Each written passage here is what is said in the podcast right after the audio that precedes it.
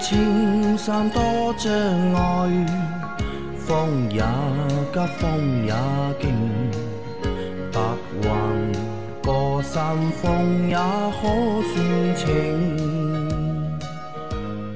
莫说水中多变幻，养车修车乐趣多，开车用车没烦恼。大家好，欢迎收听老秦汽修杂谈，我是老秦。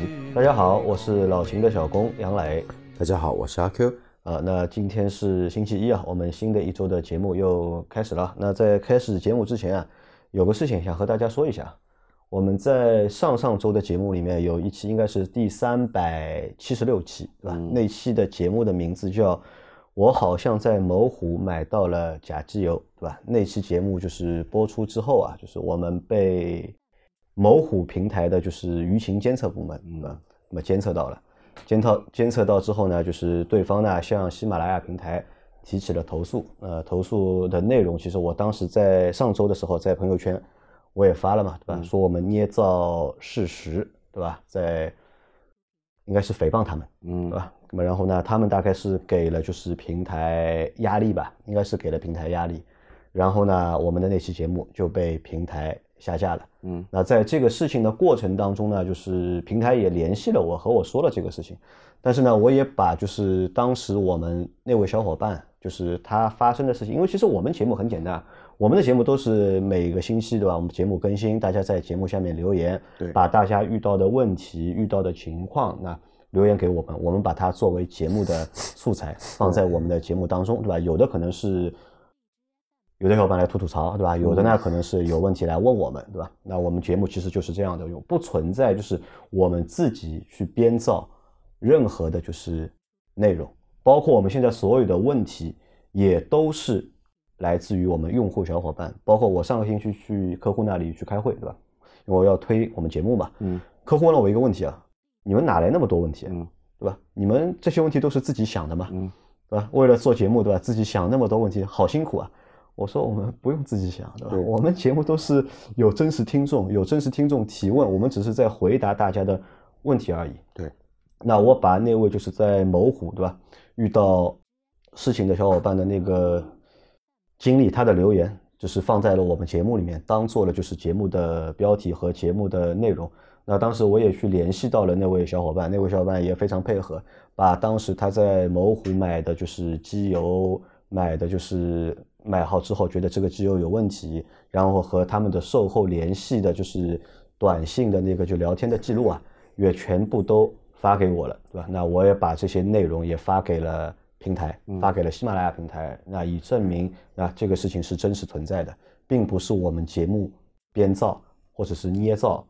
出来的，但是呢，我们的节目最终还是被下架了，啊，因为虽然说这个节目被下架，我其实是有那个有心理准备的，我是有心理准备的。但是今天在录节目之前嘛，我想再确认一下，看一下那期节目还在不在。那一看啊，的确是没有了，对吧？我说实话，就是。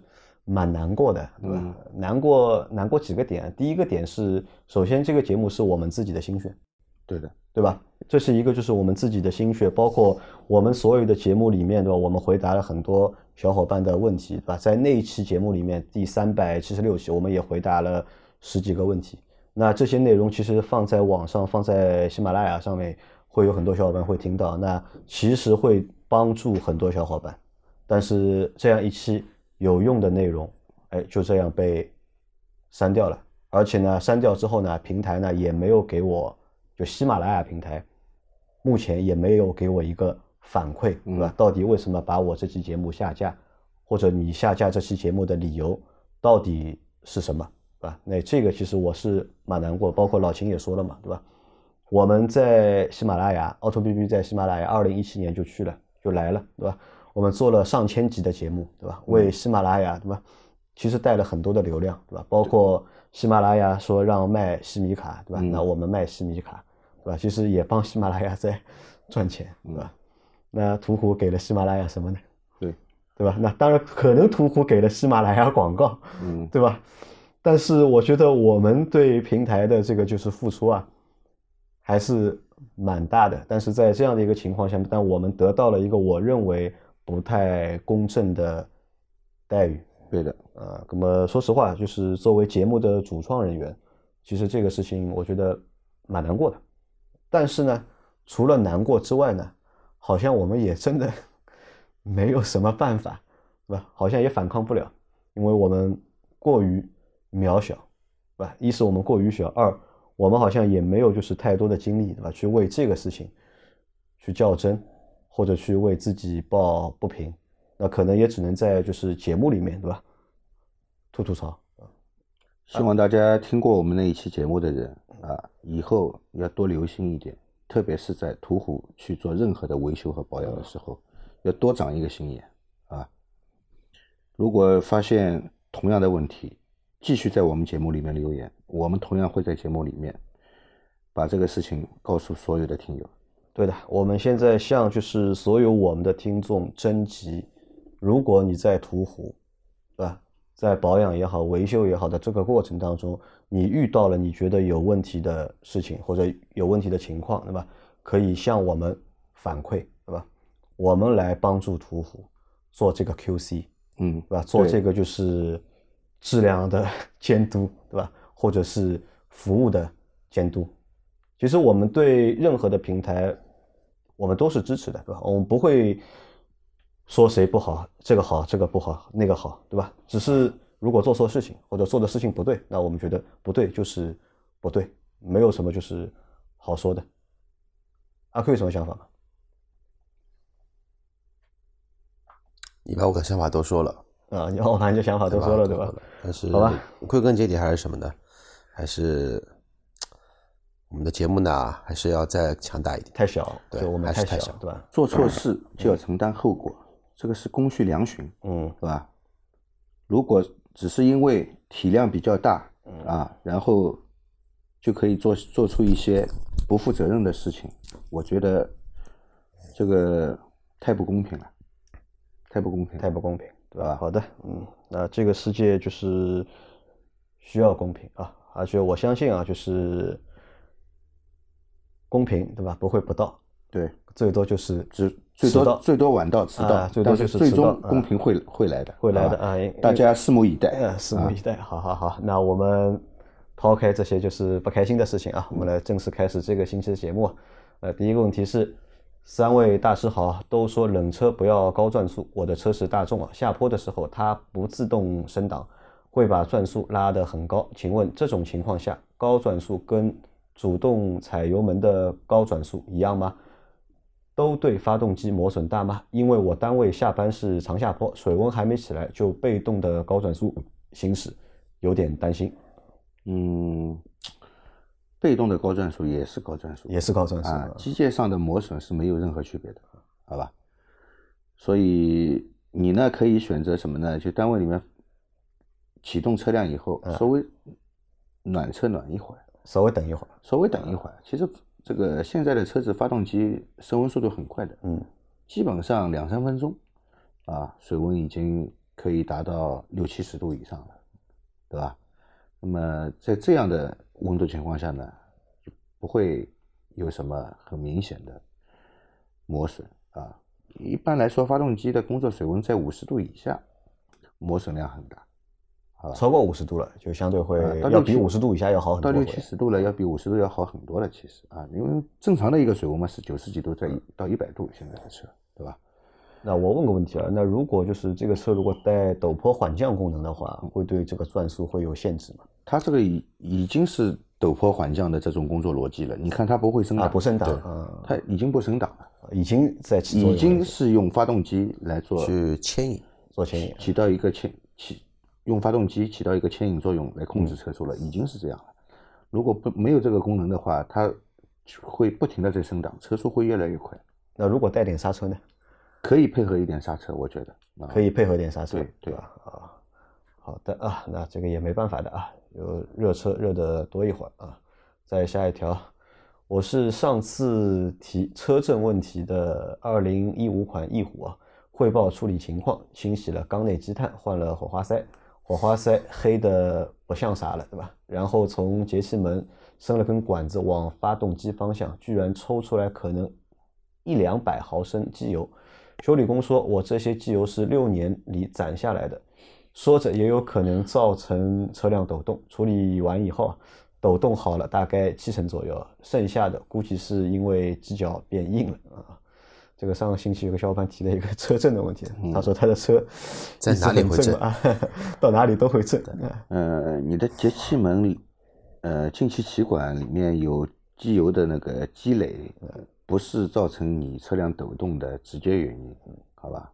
这个缸内积碳和火花塞上面的积碳是造成你车辆抖动的直接主要原因，主要原因。而且你看它那个火花塞非常黑嘛。但是你这个进气气管里面存机油这个事情，是造成你缸内积碳严重的一个原因形成原因啊。啊，他现在因为解决了七成了，老老辛觉得还有可以可以做的事情了。嗯，可能洗一下后喷油嘴，再洗一下喷油嘴，会更稳一点。会更稳一点，对吧？啊，那这个小伙伴就再去洗一下喷油嘴啊。来，阿 Q 来一条。三位老板好，好久没来提问了。上次在某虎保养时听技师说，昂克赛拉这款车积碳很严重，但是不能清洗，很容易把车洗坏。想问一下秦师傅，是节气门和喷油嘴都不用清洗这样子吗？车子三年四点五万公里了，but 是不是有些缸内机直喷的车积碳很严重，就不适合清洗？谢谢解答。啊，又是某虎啊，某虎对吧？这个技师讲的话非常的高级。嗯，马自达的车是不能洗的，对吧？不能清洗积碳。那么，请你告诉我，这个为什么不能洗？洗了以后会坏成什么样？你告诉我，对吧？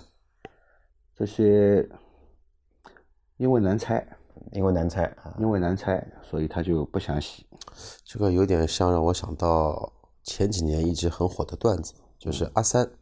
看我们的摩天大楼，觉得这些都是一些幻象，嗯，就这种感觉啊，是海市蜃楼是海市蜃楼，都都都是假的。啊，就是究其原因是因为难拆嘛，啊，对吧？因为难拆，机修工就懒得拆嘛，对，所以和你说，对吧？不能，也有可能不是难拆，也有可能是真的难拆，他拆不来。对，这个归根结底还是因为他要找一个理由告诉你，对对吧？总不能跟你说我不会拆，对吧？这以后你车子肯定不会去找他修。特特别是修理工，一般都是男性嘛，男性你说当着别人的面说，哎，我不行，嗯，总归有点不太好，对吧？只能说你有问题，对吧？不是我有问题，不是我有问题啊。啊，其实不是这样啊，其实只是这个东西比较难拆一点。嗯，你要真洗的话，其实还是能洗的。对的，好吧？不存在，因为不存在不能清洗的情况的。对的。好，再下一条啊，这条也很长，阿克，由你来。三位老师好，新手司机又来提问了。我的新款雷凌 D 档混动档的时候。挡杆下面总是咯噔一声，感觉在中间卡顿后才进去。车友群小伙伴说是因为我车停车后刹车没踩到底，我试了下踩到底，彻底踩死刹车后挂空档确实不会卡顿了，咯噔声也没有了。但前提必须用力踩死。请问三位老师这是什么原理？平时踩刹车都是踩到一半让车缓缓停下，停稳后回空档。现在需要停稳后继续用力把刹车踩到底，再回空档。既然刹车踩到一半就能让车子停稳，难道车子里依然有地方受力，必须踩死刹车才行？另外，次次这样用力踩刹车，真的，呃，是不是对刹车系统也不友好？希望三位老师帮忙分析一下，谢谢老师的耐心解答。祝节目收听越来越好。嗯，你说。大力踩刹车，这个刹车系统就要坏，这个好像没有这个说法啊，没有这个说法。呃，那么你的车子，呃，不是你一辆，啊，好像雷凌都这样，雷凌都这样啊，雷凌好像都这样，都是这个问题，好吧？那么具体是什么原因呢？这个是厂家的工程师自己知道，是吧？那么其实车子不动。踩刹车轻和踩刹车重，照理来说是一样的，照理来说是一样的啊。这个它，而且是你是挂的空档，又不是从空档到底档，对吧？从底档到空档，这个轻轻轻踩刹车好应该不会出现这种问题。但是它老老的卡罗拉没有这种问题，对呀，但是它现在就是有老的卡罗拉用的变速箱跟它不一样，它换挡有有这种咯噔一下的声音，应该是与变速箱有关的，对吧？老的卡罗拉跟它的变速箱是不一样的，对吧？呃，这个就看他自己了，对吧？如果你觉得这个咯噔声音不喜欢的话，那你就刹车 踩重一点，啊，否则的话就正常用吧，就也不要太去纠结这个问题。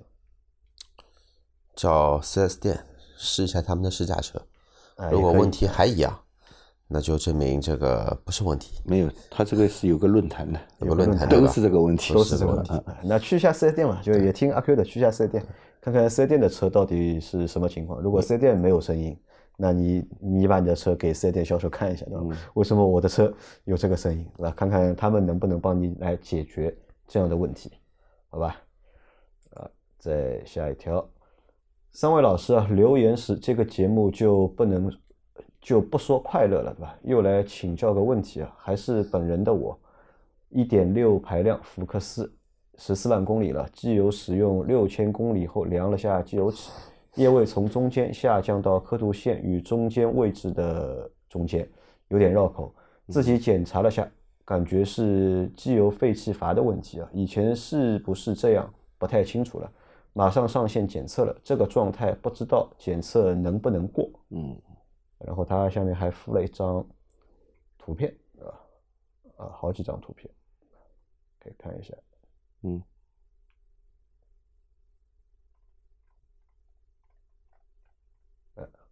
老秦来回答一下。呃，机油液位下降，也就是意味着机油有消耗，对，对吧？那么是不是烧机油呢？这个还是要具体判断一下啊。这个液位下降肯定机油机油有消耗，那么漏油也会造成液位下降，对对吧？烧机油也会液位下降，但是看了你的图片上面好像是，我再看一下啊，图片。嗯，嗯，这里有油，啊，这里有油啊，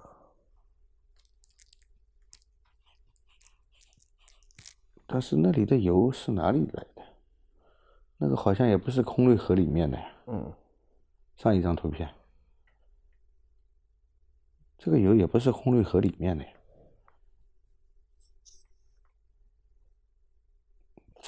照片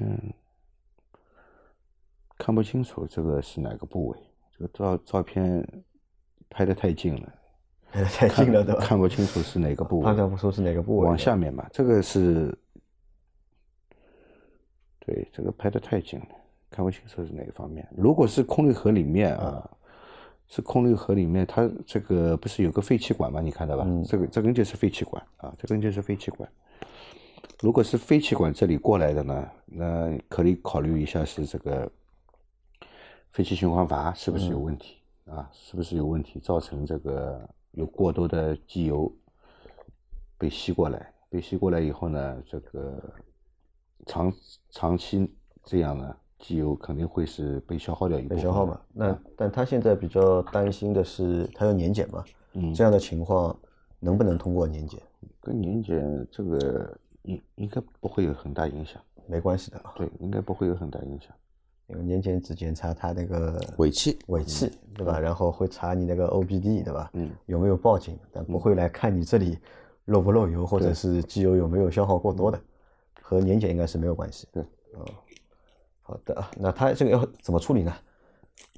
废气循环阀要去嗯，先动脑筋换一个吧，先换一个。换一个废气循环阀。对，先换一个，再看一下。好的啊，来再下一条。各位师傅好，我的车是二零一一年八代思域，一点八手动，最近起步时车子抖动严重，冷车启动时车身有共振，噪音大，热车后正常了。请问是机脚坏了吗？一般哪个容易坏？怎么确认？谢谢，祝节目越办越好。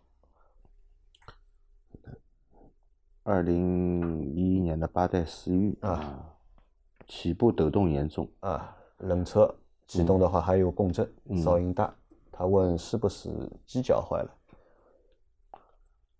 只有冷车，但是冷车的时候如果有抖动的话，不不单单是机脚，嗯，如果是机脚的话，热车也会也抖会抖动嘛？对，如果只有冷车抖的抖的呢，我们考虑这个喷油和点火，嗯啊，喷油和点火的部分，那么可能相关性更大一点。因为冷车的时候嘛，它本来就这个燃烧不好，对，嗯是吧？温度也低，喷喷油量也是加浓的。如果雾化不好的话，点火肯定受影响，对吧？那么火花塞如果点火性能也下降了，那么冷车的时候更不更不容易这个完成一个良好的充分的燃烧嗯对，所以说还是从喷油和点火点火角度去考虑，去考虑问题。不是机脚的问题啊，因为如果你机脚坏的话，呃冷车、热车都会抖。对，啊，再下一条，老师傅们好啊，我那个车发动机换好了，合格证看了，今年两月份生产的，希望别再烧机油了。顺便问一下，冷车发动的时候尾气有股刺鼻的味道，这个正常吗？冷车启动呢，大多数车辆都会有味道。对排气管后面都会有味道，就是因为混合比是加浓的。过浓，烧不干净。啊而且三元催化呢，这个东西呢，工作温度还没到，对所以它味道肯定会有，而且冷车时候味道会特别重。对，只要热车没味道就没什么问题。好的啊，这个是正常的啊。来，再下一条，阿辉来。三位好，能说说吉利缤越 1.0T 这个发动机吗？为什么功率如此之高？一个 1.0T 能做到136马力和205的扭矩，真的不可思议，是不是虚标？起亚的 K3 1.4T 也就130匹马力和211扭矩。我也知道功率的高低厂方可以任意更改，但是起亚把功率调这么低，这是为什么？难道起亚不想把车做好吗？我想听听老秦和阿 Q 的看法，还有我的车上说明书上写的最高设计。最高车速设计一百八，为什么油门到底也就一百六十七上不去了？是不是厂家虚标？感谢回答。虽然我不怎么留言，但是还是默默支持老秦的节目。下次保养打算买芬科机油。啊，它有两个问题，对吧？第一个问题是关于为什么吉利的那台 1.0T 的三缸发动机功率那么高，对吧？那先告诉你啊，这台发动机他们已经不用了，已经。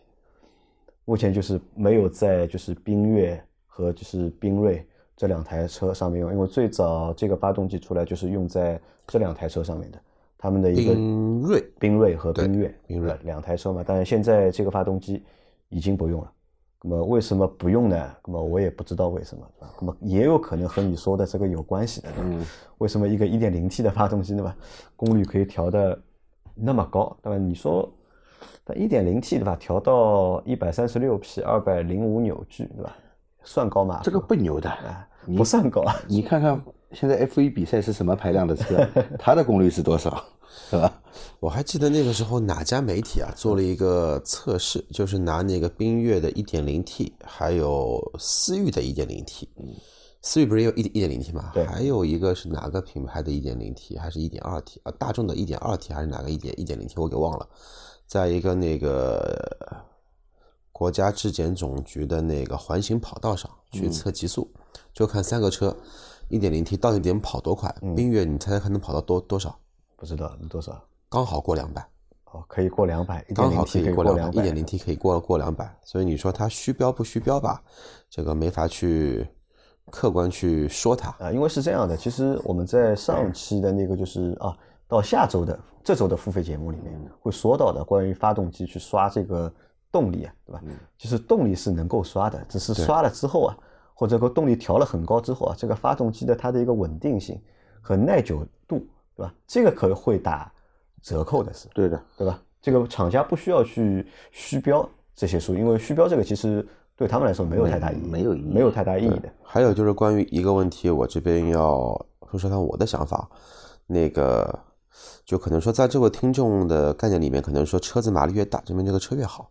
嗯，但实际的话呢，并不是说车子马力越高，嗯，或者说单位的功率越高，就我们的升功率越高，这辆车就是一台好车。其实这个是完全两种定义。所以说，你说起亚难道不想把车做好吗？那做好有很多种。嗯，啊，以起亚目前的一个品牌下一轮的一个设计语言来说的话，其实这个整个旗下品牌还是值得期待一下。包括今年的嘉华，这么大一台 MPV，北美是对标塞纳和本田的美版奥德赛的车，进中国不会卖了超过三十万。但是如果说同期进来的塞纳卖了不低于四十万，已经算很良心了。啊但那个他就觉得 K 三的那一点四 T 嘛，就是弱了一点嘛，对吧？嗯，那其实也不弱，一点四 T 对吧？一百三十马力对吧？二百十一扭矩，其实也不弱吧？也不弱真真的说你有这个心理的一个疙瘩，我建议你呢可以找个心理安慰，去看一下宝马的三二零，二点零 T，2.0T 一百五十六马力，两百五十牛米，你说这个功率，难难道宝马做不好车吗？嗯啊，对，厂家有厂家自己的就是设定嘛，对吧？啊，那么这是你的问题啊，第一个问题，第二个问题是他遇到他的车啊，说明书上最高的时速设计一百八，为什么他油门踩到底也就一百六十七，上不去了？这个呢有很多原因啊。这个设计最高时速是这么高，那么实际上去跑，你能满足它设计最高时速的所有的要求吗？影响极速的会有一些什么东西啊？然后先要考虑到一油品，油品二坡道的一个，就是说那到底是上坡还是下坡，它会有一个那个百分比的一个数据，载重多少，还有就是有没有这么长的路。其实一点零 T 的车跑个一百八不稀奇，但关键是你要看你有没有这么长的路。我曾经的第一台车的 F 零也能跑到你说的这么一个数字，但它的厂方设计速时速也就一百六这样子。所以说还是怎么说呢？就是上海这边有一句有一个段子，就是有一个尊贵的马自达车主，那个时候在哪里啊？在 KDS 吧，上面这么说，在上海开车，什么马力大不大，你有几个缸，都是他娘的放屁。关键是你敢不敢有油门踩到底踩五分钟？我相信油门踩到底踩五分钟，你不止一百八，两百也可以到。还能听到唢呐的声音，对吧？好吧，那这个问题就这么回答你了啊。来，再下一条是，秦工晚上好啊，自动挡变速箱重力换油，放油时能否短时启动发动机？各档位过一遍，此方法能多放出些油来吗？不要这么干。不要这么干的。对你已经把油放干净了、啊，发动这个变速箱液位过低是不允许启动的，好吧？是不允许启动的，所以不要这么干啊！你的变速箱会坏的。会会啊，我最近特地关于这个问题，在那个视频短视频平台上关注了很多专门修变速箱的一些博主，然后发现一个问题，其实有很多的品牌的变速箱的液力变扭器，它单独带一个放油螺丝，啊可以去也可以放油啊。变扭器也可以放油，只不过很多的汽修厂它不知道，或者说它更加推荐于你去用那个叫什么的循环机循循环机换油。因为夜里变扭器你换油，你再怎么换，肯定没有循环机换的多。啊，好的啊，来再下一条。老师们好，我有一台哈佛 H 9 1 1八年八月购买，柴油版，近来发现发动机进气气管有裂纹，想更换，了解了一下，好像有说如果更换材质硬点的会提升动力、驾驶舒适啊这些，不知对吗？另外，原厂的管子确实有点软，望老师解答，谢谢。啊，进气气管如果换硬一点的啊，能够不能够提升动力？进气气管怎么会硬呢？进气啊怎么会软呢？进气气管不是硬塑料的，就是铸铸铝的，嗯，对吧？它有可能说的是那个进气在节气门前连到空滤上面那一段进气软软管，哎，哦，对，柴油车好像这边我想到那个那个那个江铃五十铃的那一套四节幺幺的那套发动机，它那个三点零 T 的柴油四缸嘛，它的进气管在节气门后面的那一段管子有很长一段。那个管子的话，江铃也是有这个问题，就是说那个橡皮管子太软，太软的话呢，一旦说大负荷的话呢，因为里面是真空的嘛，真空压力一旦过大的话，它管子管子会先变形，所以会降低它的一个进气的一个效率，进气量会变，影响动力。那他这个说法应该也不对的吧？但是进气气管肯定不会是塑料的，哦不，肯定不会是橡胶的，对的，不可能的，是吧？你说的应该是进气软管，对，进气软管如。果把进气软管变得硬一点呢，能不能提升动力？这个硬和软有什么区别呢？嗯，没有区别，没有区别的，对吧？嗯，那如果变粗一点呢？变粗一点，变粗一点也没用，为什么呢？你节气门节气门就这么大它的啊进气量就是这么死的对吧啊，进气量就这么大。甚至于说你进气软管大了，你节气门还这么一点，会影响你的动力，会损失一些动力。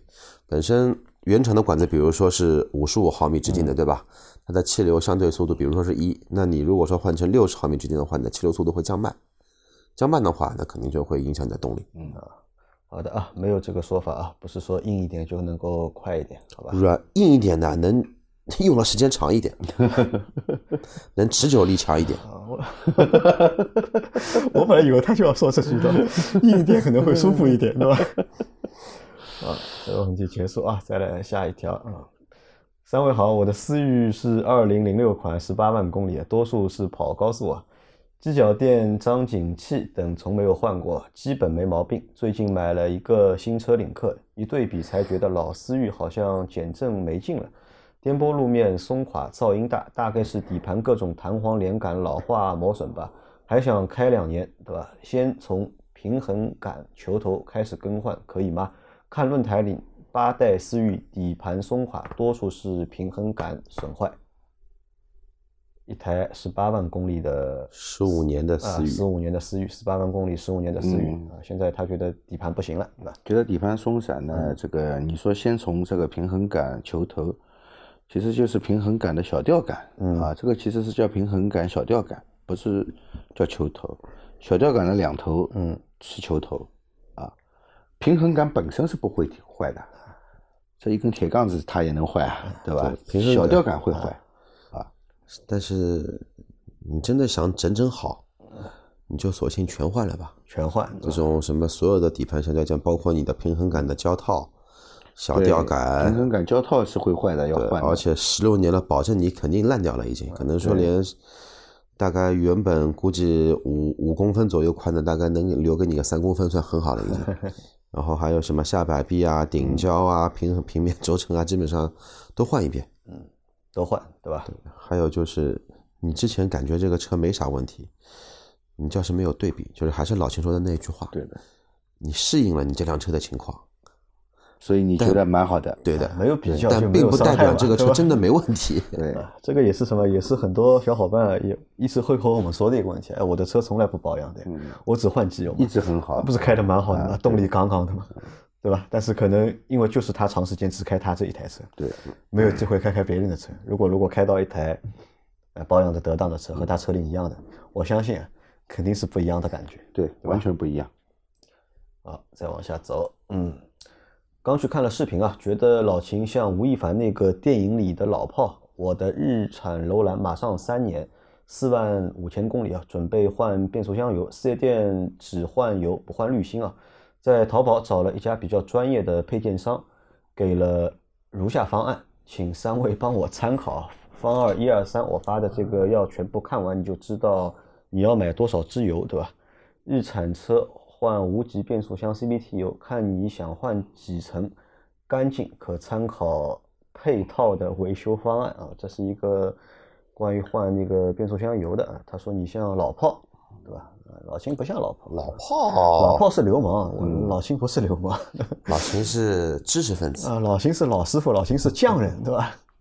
好吧，来，我来读一下啊，他的这个是对方给了他三个方案，方案一啊，买两支 CVT 油的，一个酯滤芯，一个铁滤芯和一个油底壳垫片，酯滤芯呃酯滤密封 O 型圈，然后拆油底壳，清除铁粉，这样换九点八成干净，比机器换比机器换要用掉三桶油还要干净。方案二，如果要省钱，就买两支 CVT 油，一个酯滤芯和一个酯滤密封 O 型圈后拆油底壳，清铁粉，这样换也能换九点八成干净，对吧？铁滤芯清洗干净不换，对吧？油底壳垫片不换，要打一层薄薄的密封胶胶处理也行，对吧？要是换垫片的，可以不用打胶。不过有的修理厂看到客户没有买这个油底壳垫片，也不肯帮客户拆油底壳、清除铁粉，因为他们怕漏油。方案三，要再省钱就买一支 CVT 油，一个紫滤芯，一个紫滤密封 O 型圈，也要拆油底壳，这样换七成干净。到时候如果不够用，就回收一升旧的油加进去啊。方案四啊，就是买两支油或者一支油，就只换油就行，不换滤芯和拆油底壳、清铁粉，这样是最简单的，换一下就行。四 S 店就是这样的简单换法，对吧？三至四成干净啊，这个是他在，但是我觉得说的都是废话，都是，因为首先你在四 S 店换，对吧？人家已经拒绝你拆油底壳了，啊，但是你这个淘宝的卖家提供你的方案都是要拆油底壳的，对吧？我也拆，你也拆，对吧？我会把油底壳拆掉，嗯下面有一个大的滤网，我会给它换换掉的嗯。侧面那个滤网呢，我不建议你换，不建议，为什么？侧面那个滤网，你只要拆下来，嗯，它上面那个密封的 O 型圈就一定要换，哪怕你看着这个密封圈是好的，你也要换，要不然百分之一百漏油。第二，这个 O 型圈你换上去以后，也不能保证百分之百不漏油，不漏油啊，所以侧面这个滤芯其实换不换无所谓，嗯，你拆下来就知道，你拆下来看这个滤芯很干净的，因为下面油底壳里面的这个滤芯嗯。才是一个主滤芯，旁边那个子滤本身就很小，体积就很很小啊。那老钱，他现在就是四套方案嘛，对吧？第四套是不拆油底壳的，对吧？那一二三的话，你会推荐哪一套方案？拆油底壳，嗯重力换油，拆油底壳就可以了。就一支一桶就可以了呃，我想一下啊，尼桑的是吧？啊，尼桑的拆油底壳换滤网，嗯，一桶油肯够吧？一桶肯定不够，一一一桶不够，一桶不够。对，你买两桶油我，要买两桶，买八升油，但是你用不掉。用不掉啊。而且有一个 CVT 里面的话会有，应该是一块到两块铁的那个磁块，对，那个磁块必须得擦干净。对的，而且你会发现磁块上因为 CVT 的特性，所以它的钢带的磨损会比较明显，对的。会看到上面会有很多那种铁屑。啊，那所以可以按照老秦的这个说法，但是你还是要找到一家愿意帮你拆油底壳的店去换这个。如果买了两桶油不想浪费的话，我教你一个办法。放掉点，对吧？对，油加的时候啊啊，你稍微多加一点，车子不要出去跑，嗯原地怠速，每个档都换换，多换几次，啊，让里面的一点旧油也能够跟新油完全混合以后呢，完全混合以后呢，你再把这个加油加油螺丝，它不是有一个液位的平面的嘛，嗯。有一颗螺丝的嘛，这个哦，它这个没有的，它这个是油尺的应该，它这个是油尺的，那你再再抽掉一部分油，嗯。抽到这个油尺的这个标线就可以了。